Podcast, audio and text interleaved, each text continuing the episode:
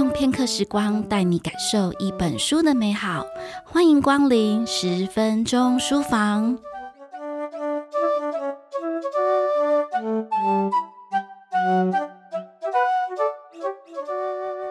大家好，我是喜欢听故事，也喜欢说故事给大小朋友听的亲子天下伙伴佳琪。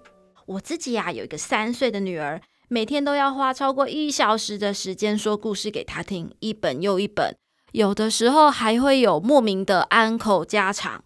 希望有喉糖厂商可以赞助我们哦，开玩笑的。再过一周啊，就要过年了。过年呢，就是全家人开开心心团圆的时候啊。这时候餐桌上一定会出现什么？那就是火锅，想到口水都要流下来了。但其实，在平常的时候，台湾人就很喜欢吃锅了。而且有一个家长可能会很关注的重大发现，就是我跟其他的妈妈朋友也有发现啊，把青菜啊跟着香浓的火锅汤一起煮一煮，小朋友就会不知不觉吃掉非常多的蔬菜。所以呢，我都会跟妈妈好朋友一起相约去吃火锅，除了自己喜欢爱吃啦，当然也是为了小孩的营养均衡着想。这是小撇步，大家可以记起来。而且啊，在吃火锅的时候，因为会加很多种食材嘛，其实大家也可以因此而带着孩子认识很多的食材，不愧是国民美食，好吃又好玩哦。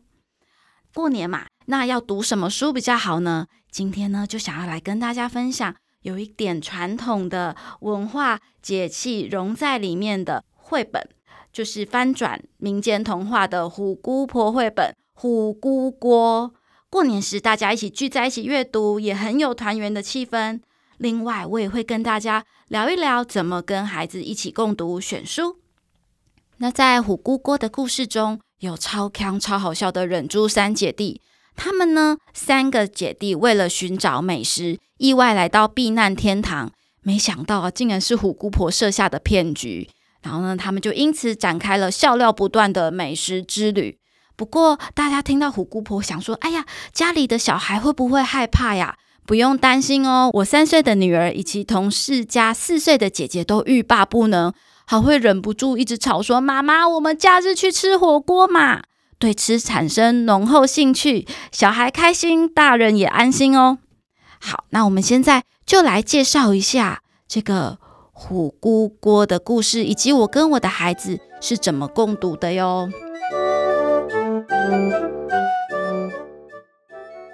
那刚才有提到啊，虎姑锅就是忍珠三姐弟，因为要去寻找全世界最好吃的好吃的美食，因此展开了一连串的旅行。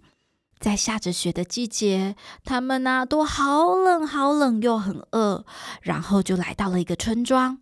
他们在村庄门口遇到了一位猫咪婆婆，这猫咪婆婆看起来很慈祥。就对他们说：“你们呐、啊，待在这里会被虎姑婆吃掉哦。”然后呢，猫咪婆婆就邀请他们到避难天堂去。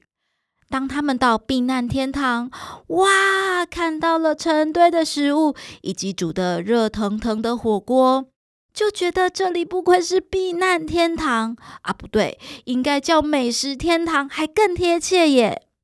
忍珠三姐弟是心地非常善良的孩子，他们就挽起袖子说：“猫咪婆婆，让我们来帮你的忙吧。”在跟我女儿讲到这里的时候啊，她就会觉得非常的好笑，因为其实我们就会回应到说，在日常生活中，当我们在做家事的时候，无论我在拖地或是我在洗碗，然后我家的女儿就说：“妈妈，我要帮忙，我要帮忙。”然后呢，她可能就会帮到忙，然后再嬉皮笑脸的跑掉。那这边的忍珠三姐弟也一样哦。这边的姐姐呢，她就是要帮忙砍柴嘛，然后她就用力啪，就把那个砍柴的木座也给劈成两半。猫咪婆婆就在旁边，就一个吓坏的表情。所以当我女儿看到的时候，她就会觉得哇，怎么这么大的力气？然后好好笑哦。就算做错了，因为是在看故事嘛，就算做错了，不小心把东西弄坏了也没有关系。所以啊，其实有时候我们在故事里面，在陪着孩子共读的时候，可能会有一些比较嬉闹、比较没有那么震惊的情节。可是，其实对于孩子来说，有的时候可能是把想象中想要恶作剧的、想要捣蛋的，用阅读的方式去实现了。虎姑姑就是这样子的调性哦。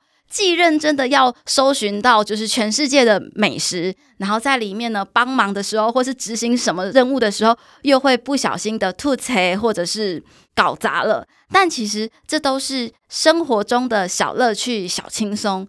因为可能爸爸妈妈在共读的时候，都会希望孩子可以学习到什么，或者是说一定要领悟到什么，改善什么缺点。可是其实就我自己个人的经验。我比较少会透过阅读来要孩子变成一个怎么样子的人。哎，你要改进哦。哎，你怎么爱乱发脾气？来来来，我们来看一本情绪管理的绘本。我们并不会这么做，我们会做的反而是，我每天就是让他自己选他想看的书，然后当他拿了一本可能是呃关于抱抱的书，我就会给他在阅读的过程中充满了安全感。那我们读的，假设是虎姑锅，或者是之前亲子天下也跟美食有关的作品，来火龙家吃饭，那我们就会尽情去享受，诶，我们看到美食的那种快乐。那其实当爸爸妈妈陪伴着孩子共读久之后，孩子对书会有感觉，所以当他心情不好的时候，他就会记得我心情不好的时候。或是我曾经，我妈妈跟我看过了一本关于情绪的绘本，我现在有点情况了，我好像需要拿那一本绘本来安抚我自己。坦白说，我其实是从我呃怀胎，我女儿在我肚子里五个月有听力的时候，我就开始跟她讲故事。现在我女儿三岁五个月了，我跟她讲了应该有四年的故事了，如果包含肚子里的时间的话。所以慢慢的，当他心情不好的时候，他会拿出之前亲子天下出版的小恶魔妮妮来看，来了解自己为什么会这么欢。但是我们在读的时候也不评价，就是把妮妮的样子、胡闹的样子说出来，他听到就会笑。也许那个笑是不好意思，又或者是觉得自己被懂得了。然后他有时候上学没有那么快乐，会遇到挫折，那他就会拿魔法亲亲来读哦，是别的出版社，但是是非常经典、已经很久远的好的作品。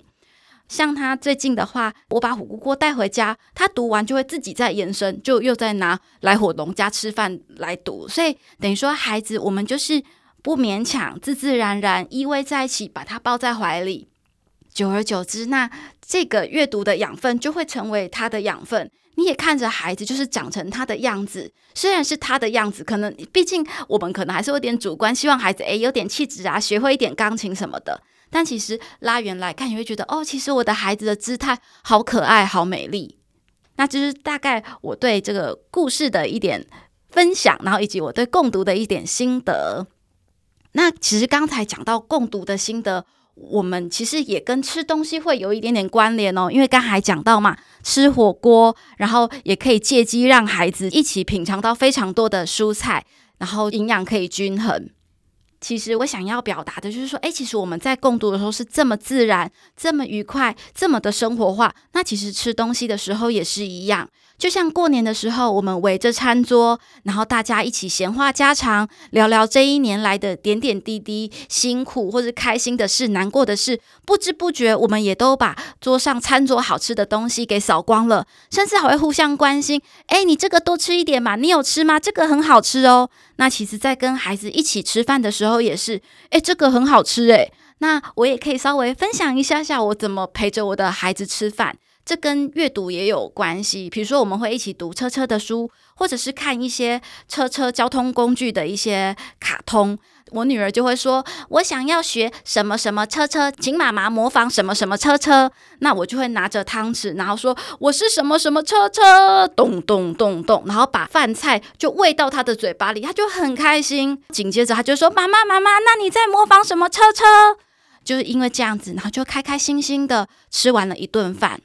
所以我觉得，其实无论是共读，或是吃饭，或是欣赏一本绘本，我们最重要的就是怀抱一颗开放，然后开心的心，跟你最爱的人一起分享，一起去做那件事情。